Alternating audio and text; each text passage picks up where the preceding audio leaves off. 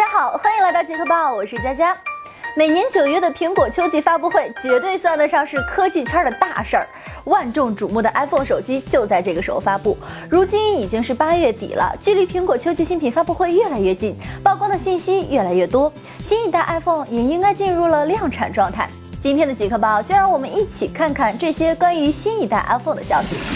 库克上台以后，iPhone 系列从最初的每年一款产品变成了每年两款产品。五 S 和五 C、六和六 Plus 携手亮相，让我们有了更多选择。而今年苹果很可能会同时发布三款产品：六 S、六 S Plus 以及六 C。我们先来看看已经是板上钉钉的六 S 系列。作为六和六 Plus 的升级版本，六 S 系列在外观上与前代基本一致，厚度还稍有增加。在六 S 的后壳上，苹果使用了七千系列铝合金，使得六 S 后壳的抗压能力达到了八十磅。想把 iPhone 掰弯，可再没那么容易了。根据电子显微镜观察的图像显示，iPhone 6s 在外壳上还覆盖着大约十微米厚的铝阳金氧化膜。主要作用是能够提升防腐蚀的耐用度，并且还能结合染料做出不同的颜色。看来传闻中的玫瑰金 iPhone 6s 离我们真的不远了。这样的颜色是在告诉我们什么才是真正的女神版吗？在配置上，6s 系列所搭载的 A9 处理器将采用十四或十六纳米制造工艺，为全新的 GPU 留下了更大的空间。相比 A8 处理器，A9 处理器的 CPU 性能提升了百分之二十八点五，而 GPU 性能则提升百分之六十，内存也将升级为两 GB LPDDR4 内存，不仅传输速度更快，同时也更加省电。不过，存储容量依旧是十六 GB 起步，传闻中的三十二 G 版本很可能并不存在。摄像头方面，与三星 S6 相比，采用八百万像素摄像头的 iPhone 已经没有了绝对的优势，升级摄像头势在必行。据悉，六 S 将使用更大的感光元件，像素达到一千二百万，拍照能力较前代应该会有不小的提升。当然了，突出应该还是免不了的啦，强迫症患者请自觉绕行。佳佳觉得苹果是时候考虑一下小米的超级锅解决方案了。除了这些常规升级以外，iPhone 6s 还搭载了 Apple Watch 使用的 Force Touch 力感触控，通过轻触或重压来启用一系列全新的手势，让用户更快捷地执行某些任务。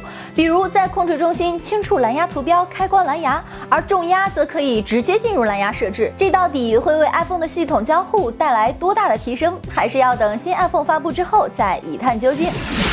系统方面，毫无疑问将使用 iOS 九。如果你还不了解 iOS 九，那么我建议你赶紧去看看我们之前的节目《iOS 九之女王初体验》，那里有对 iOS 九的详细的介绍。这里我就不多废话了，直接来看另一部新机 iPhone 六 C。去年苹果将 iPhone 的屏幕尺寸从四寸提升到了四点七和五点五寸，很多喜爱大屏幕的用户拍手叫好。不过，中意四寸屏幕、追求更好的单手操作体验的用户就只能选择五 S 等产品。库克表示：“我们怎么能忘了这些用户呢？我们怎么能不挣他们的钱呢？用户要四寸屏，给给给，把我们的 iPhone 六缩小一下不就好了吗？”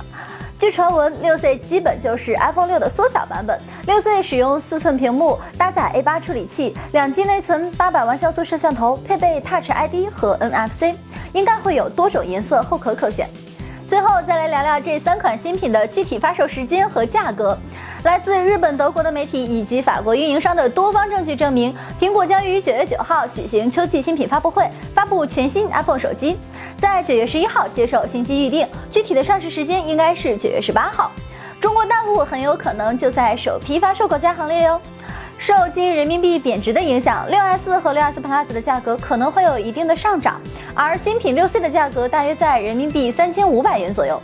当然了，如果你想第一时间入手新 iPhone 的话，无论哪一款加价都是必然的。要是你觉得价格不是问题的话，那我们做朋友好不好呢？